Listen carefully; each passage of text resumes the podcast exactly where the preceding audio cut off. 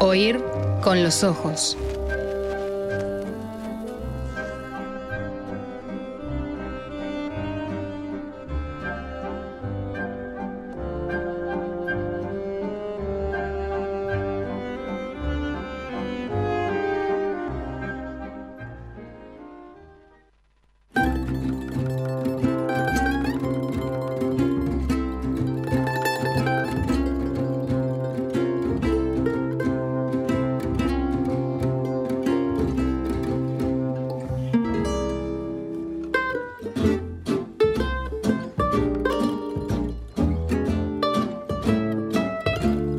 Arranques, comienzos, primeras páginas, notas, escenas.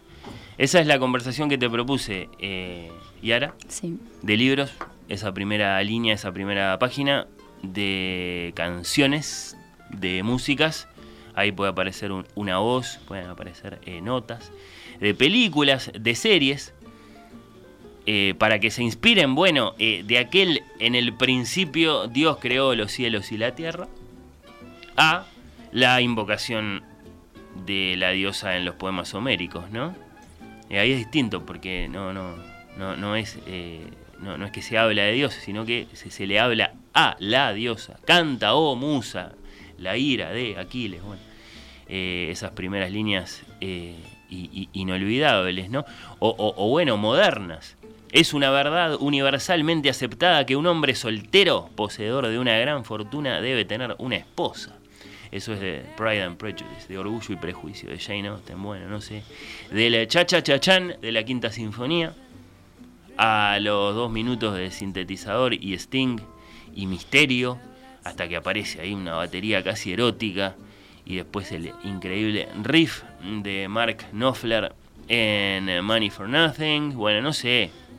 De los primeros, ¿cuántos son? Deben ser como veintipico de minutos de Full Metal Jacket de Stanley Kubrick, que es uno de los comienzos de películas más, más, inolvidables que, que yo puedo eh, que yo puedo saludar acá.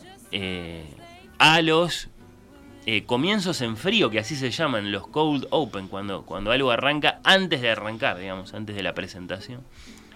De Vince Gilligan para Breaking Bad y para Better Call Saul, que, que son muy magistrales, ¿no? Del Señoras y señores, tengan ustedes muy buenos días, ¿qué tal? ¿Cómo andan? De Emiliano eh, a eso, eso a, a las 7, ¿no? Todos los días. Ese es un comienzo. Ese es un comienzo. Eh, a, a la voz de Cande, cuando dice oír con los ojos. Bueno, tienen sus comienzos, sus arranques, sus primeras páginas favoritas. Le pedimos a Yara su lista. Eh, que no sé si es de favoritos, de mejores, de simplemente buenos comienzos. Sí, lindos, buenos, memorables, ¿no? No el mejor. Te olvidaste uno, sábado, bueno, muy bueno. Este, No sé, no, no- no me lo olvidé. ¿no? Lo dejamos afuera de una Sí, sí. lista muy distinguida como era esta. Eh, a mí me gusta cuando, cuando Candela dice oír, sobre todo me gusta porque a ella no le gusta. Eh, ¿cómo, cómo arranca tu lista? Eh, ¿Cuál es el comienzo de tu lista de comienzos? Yo seleccioné eh, uno de, de película, uno de, de libro y uno de canción Ah, para compartir. El de película me tiene intrigadísimo porque de todas las películas que has visto, y- yo te digo, ¿cuál es un comienzo de una película que sea? ¿De, Sí. de qué hablamos? ¿De los primeros 10 segundos o de los primeros 20 minutos? Bueno, es otro tema, ¿no? ¿Qué es el comienzo de una película? El primer Claro. plano, la primera escena, el primer acto. No sé, depende. todo lo que tiene que suceder hasta que comprendemos qué es lo que está sucediendo, qué es, qué es lo que se está filmando, qué es lo que...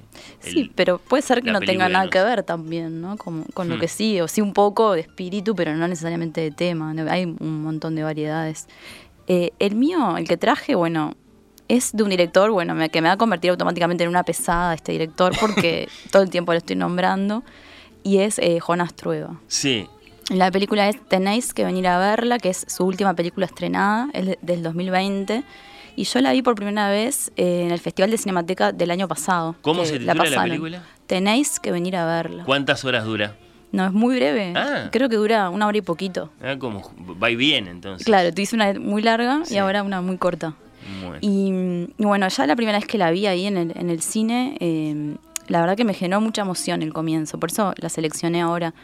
Eh, me dio una emoción un poco inexplicable, ¿no? De esa manera en que a veces el arte no- nos conmueve y no entendemos por qué. Jonás Trueba, director español contemporáneo. Sí. ¿Que ha, ha venido al Uruguay, puede ser, en algún momento? No lo tengo Yo claro. Lo, lo recuerdo conversando con, con Bremerman, pero Sí. seguramente a distancia. Entonces, eh, y del que hemos eh, visto películas y, y- y del que sobre todo te hemos escuchado hablar a ti. No solo de sus películas, también escribe, ¿no? Sí, escribe, fue editor un, tiempo de Caballo de Troya. Eh, él escribía parte de cine al principio, después fue un poco guionista y después empezó a ser director y es muy prolífico, porque es joven y tiene como nueve películas ya. Bien. Así que el comienzo de la última película estrenada Sí. de Jonás Trueba, que se titula Decilo una vez más. por Tenéis favor. que venir a verla, que es como una invitación, casi una orden, ¿no? Para, para ir al cine a verla. a Sí, la sí, película. sí. Y bueno, esta película registra como unas interacciones, unos encuentros entre dos parejas de, que son amigas.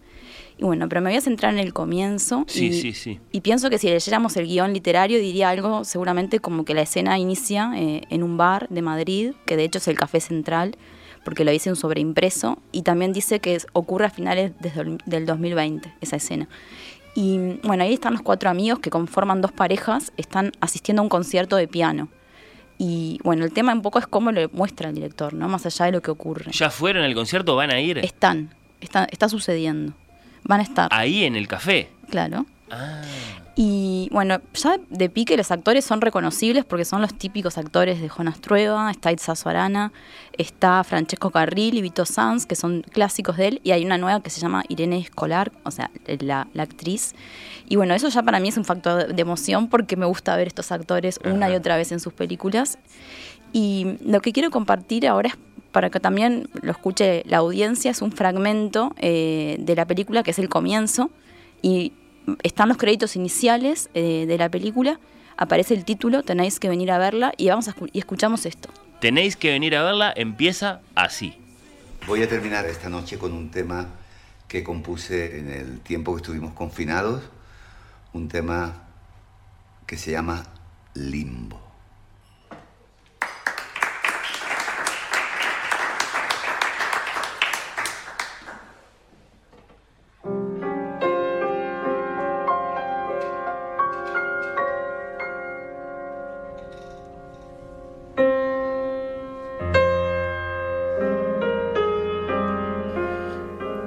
Aquí empieza la película. Lo primero que vamos a ver es un primer plano de la actriz Itzazo Arana, eh, que interpreta a Elena. Eh, pensemos qué significa un rostro en primer plano eh, en la pantalla grande del cine, ¿no? Esa imagen tan potente, la fuerza que tiene para empezar una película, mientras oímos esta música. Y bueno, lo que sucede es eh, una sucesión de planos, de primeros planos individuales de cada uno de estos personajes que están juntos en una mesa, si bien no vemos todavía la mesa, bueno, vemos los primeros planos, por lo tanto no entendemos el espacio, Ajá. pero los vemos cautivados por la música que estamos oyendo, ¿no? Están atendiendo con mucha entrega a ese concierto y nosotros los espectadores eh, que no, no hemos visto al pianista todavía, que de hecho digo que es Chano Domínguez, eh, es la voz que escuchamos al comienzo. Sí, sí. Bueno, simplemente oímos la música y vemos estos rostros.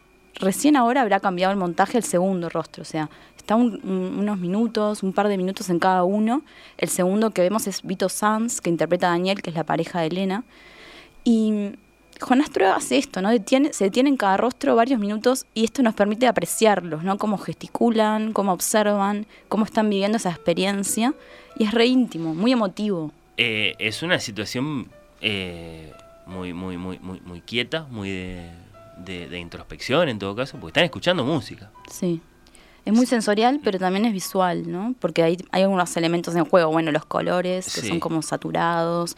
Vemos el vestuario, bueno, el, la- el pelo, ¿no? De los actores, la elección de, de- de peluquería para, para esos personajes. Y sol- solo primeros planos, no es que te Son muestra cómo está planos. dispuesto el, el- el- ese, ese- ese auditorio No, no. en un café con un pianista.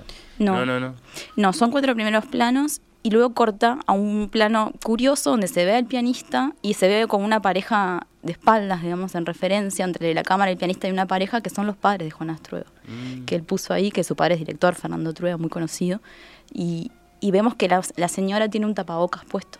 O sea, nos sitúa realmente Sí, sí, en sí. plena pandemia, que la película un poco retrata eso. Y mientras sucede todo eso te preguntás, pero ¿dó- ¿dónde estamos? Un auditorio no es, porque la luz no es la de un auditorio. Sí, eh, es un bar. Ya había dicho que es Ya- el café ya- central, o sea, la propia película tiene un sobreimpreso. tiene un Es un bar, es un tí- bar. típica locación de Jonás Trueba donde sucede música que no es un conci- un- una sala de concierto, es un bar por lo general. Claro, pero Es estos, estos, estos, estos amigos no están en actitud de café, eh, por lo menos en esos minutos, sino que están escuchando. Sí, sí, están atendiendo a ese concierto con, con mucha atención.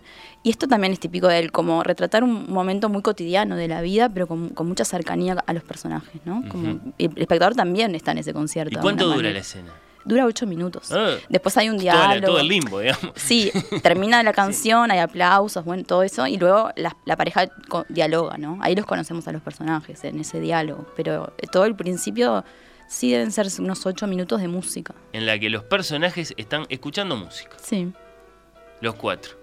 Y el director nos los muestra muy, muy, muy de cerca. sí. Muy, muy de cerca. Y yo te digo que a mí me conmovió el montaje, ¿no? La de- la de- cuando cortó un- de un rostro al otro, del, de Itzazo Arana a Vito Sanz, el primer corte así, no sé, me vino como una emoción. Por otro lado, la música debe ser originalísima, eh, originalísima ¿no? O sea, Sí, sí. se debe llamar limbo, la deben haber escrito Sí, para, duda, para, para reflexionar sobre la- el confinamiento y, Claro. y aparece en la película. Por eso es un medio documental en Sí, ese sí, sí, sentido, claro. muy interesante. exacto. Sí, sí, sí. Que eso es algo que ya había hecho con Astrueda otras veces. Le gusta no- mezclar, claro, sí. sí, sí.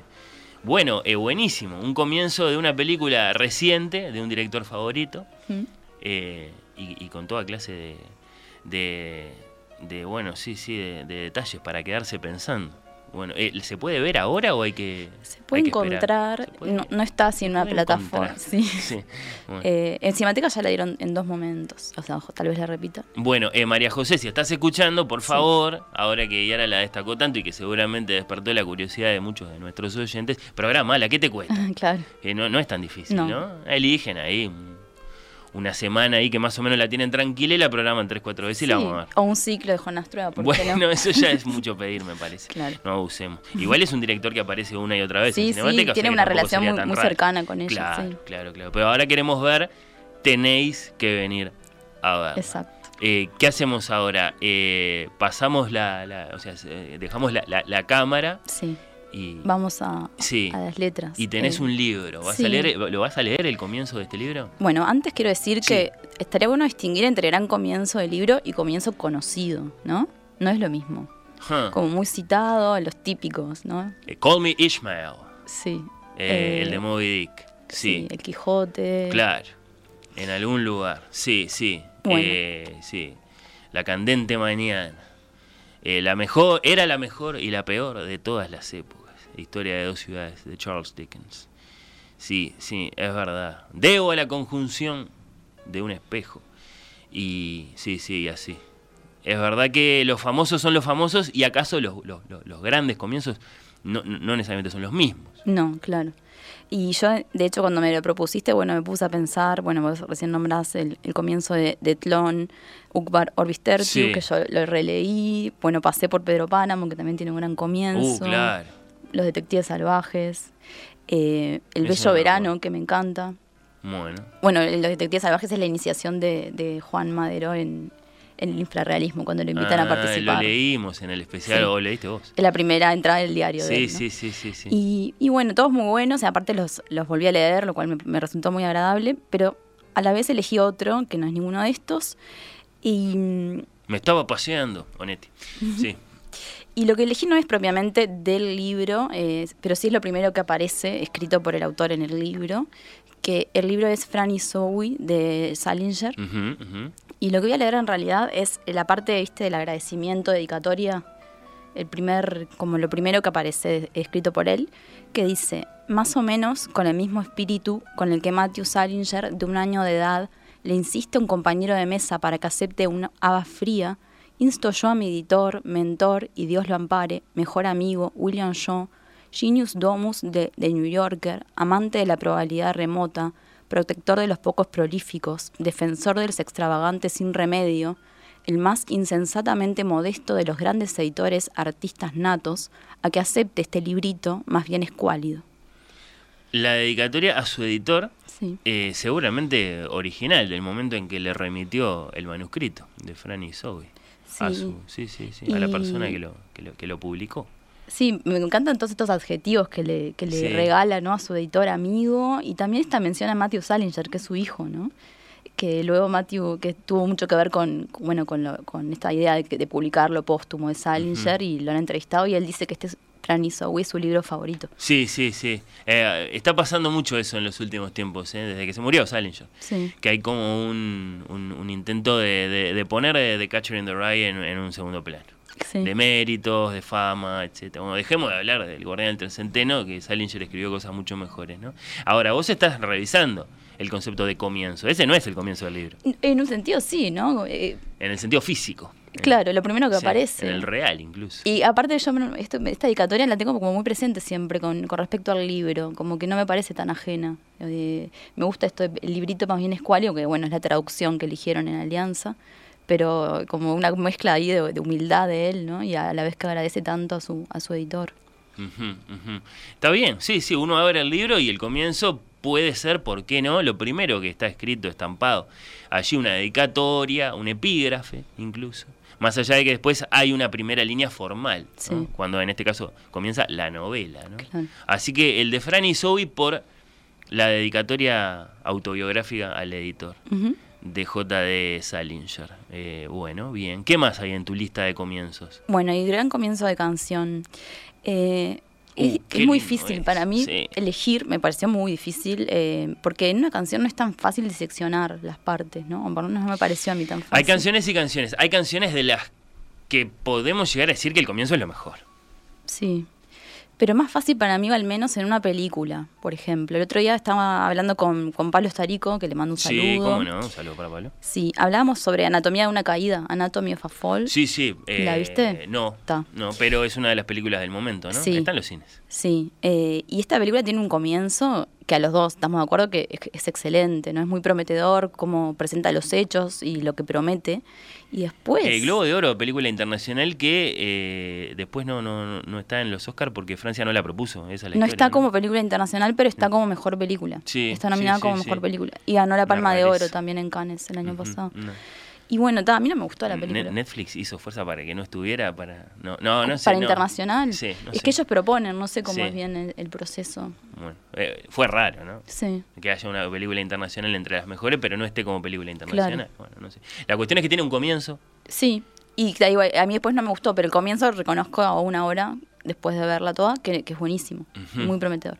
Creo que en las canciones esto de diseccionar así las partes es más complicado, por lo menos para mí. Eh, a lo mejor sucede particularmente en las canciones largas, ¿no? Canciones de más de cinco minutos, Sí, en las que entonces sí podemos identificar claramente una intro, claro. una, una- un, un- un- un comienzo, como si estuviéramos hablando de, de la introducción del material temático en una sonata o algo así.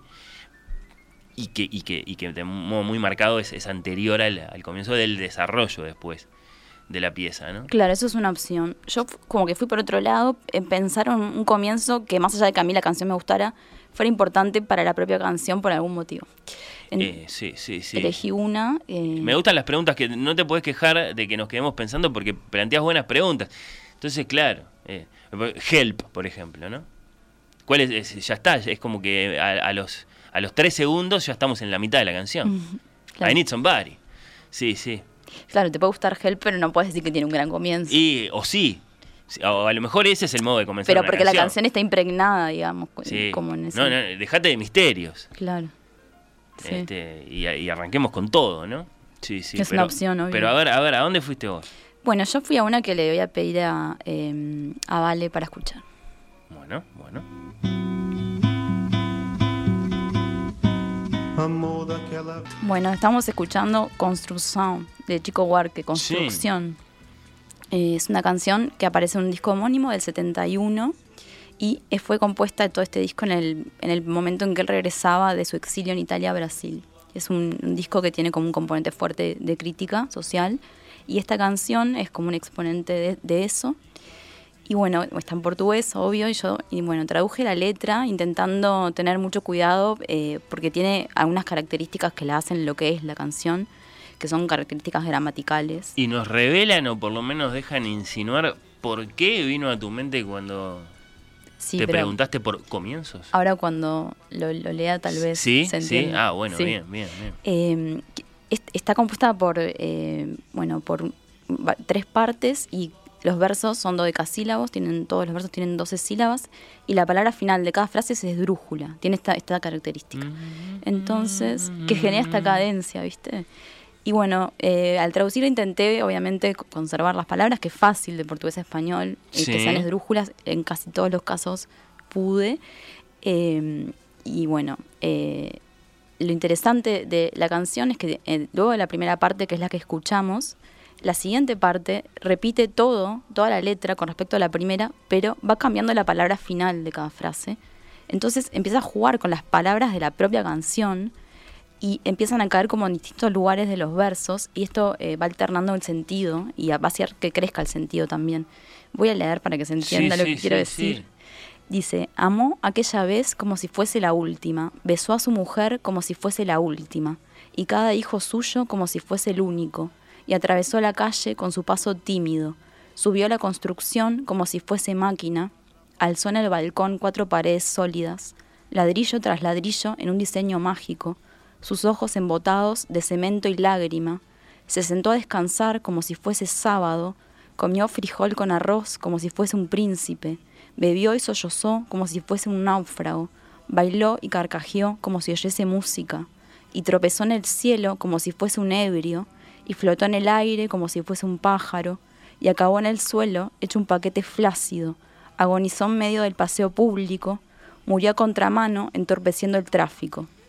Y ahora viene la segunda parte, donde dice, amó aquella vez como si fuese el último, besó a su mujer como si fuese la única, y cada hijo suyo como si fuese el pródigo, y atravesó la calle con su paso ebrio, subió la construcción como si fuese sólida, alzó en el balcón cuatro paredes mágicas, ladrillo con ladrillo en un diseño lógico, sus ojos embotados de cemento y tráfico, se sentó a descansar como si fuese un príncipe, comió frijoles con arroz como si fuese el máximo, bebió y sollozó como si fuese máquina, bailó y carcajeó como si fuese el próximo, y tropezó en el cielo como si oyese música, y flotó en el aire como si fuese sábado, y terminó en el suelo como un paquete tímido, agonizó en medio del paseo náufrago, murió contramano entorpeciendo al público.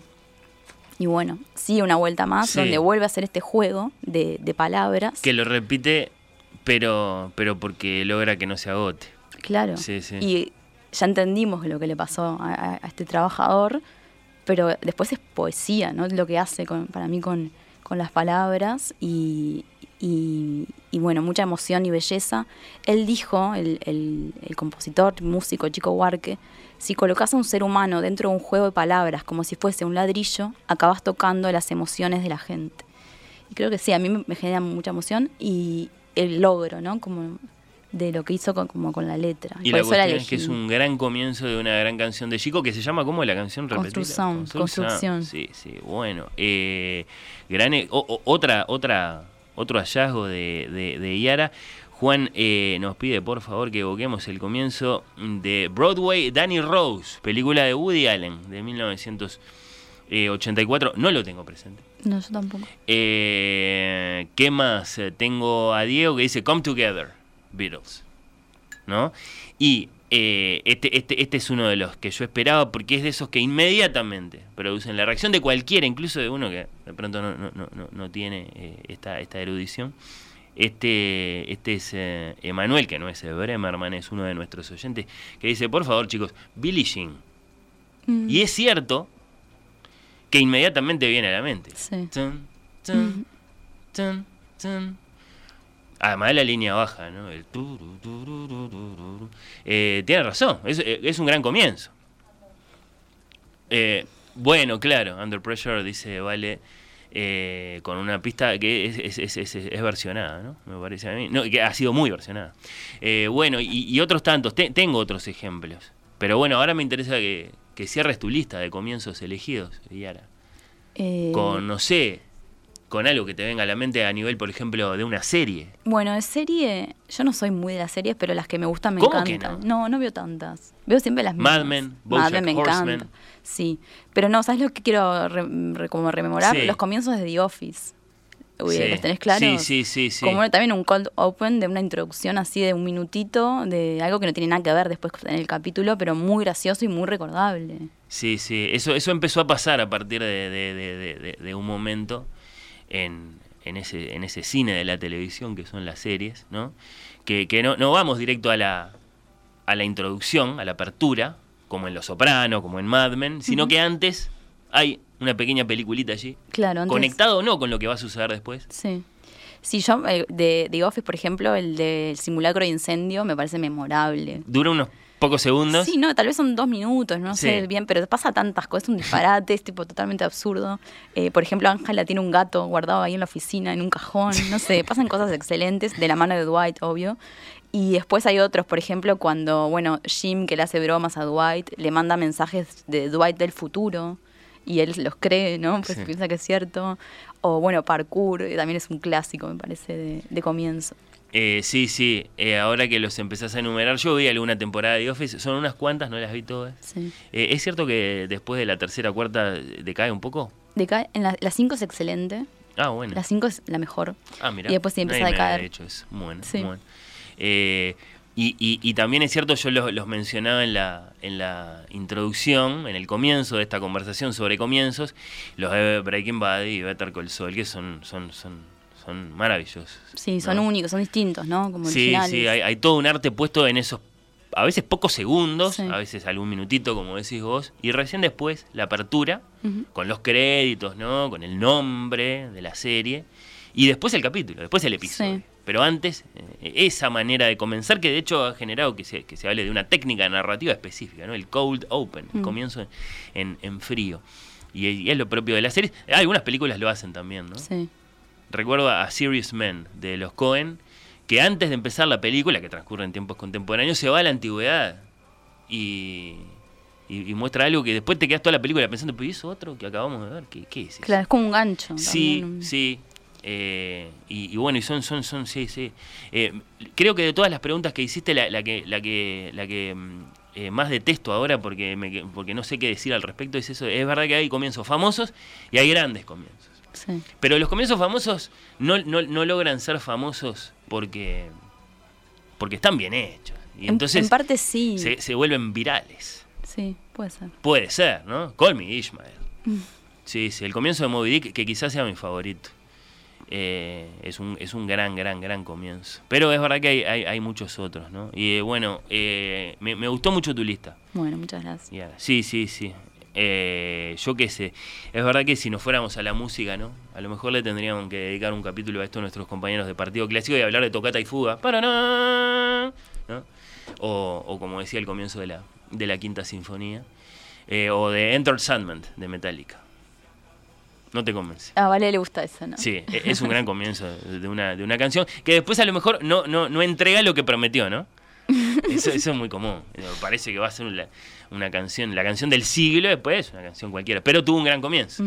Puede, puede llegar a suceder. Eh, y ahora, ¿la pasaste bien, Muy En, este, en esta visita Sí, tuya al- al, obvio. primer programa? Muchas gracias por invitarme. Yo no puedo creer, esa- van ocho temporadas de ir con Sí. los ojos. Sí. Impresionante. ¿Te parece muchas, Un pocas? montón. Sí, el tema es que vamos a hacer si hacemos una novena Sí. y, y sobre todo después, ¿no? Porque el número 9 es, es, es muy temible. Sí. como, como enseña muy bien Beethoven, ¿no? Después del 9 hay que ver si hay algo o si no hay nada. ¿no? Sí. Veremos. Oír con los ojos.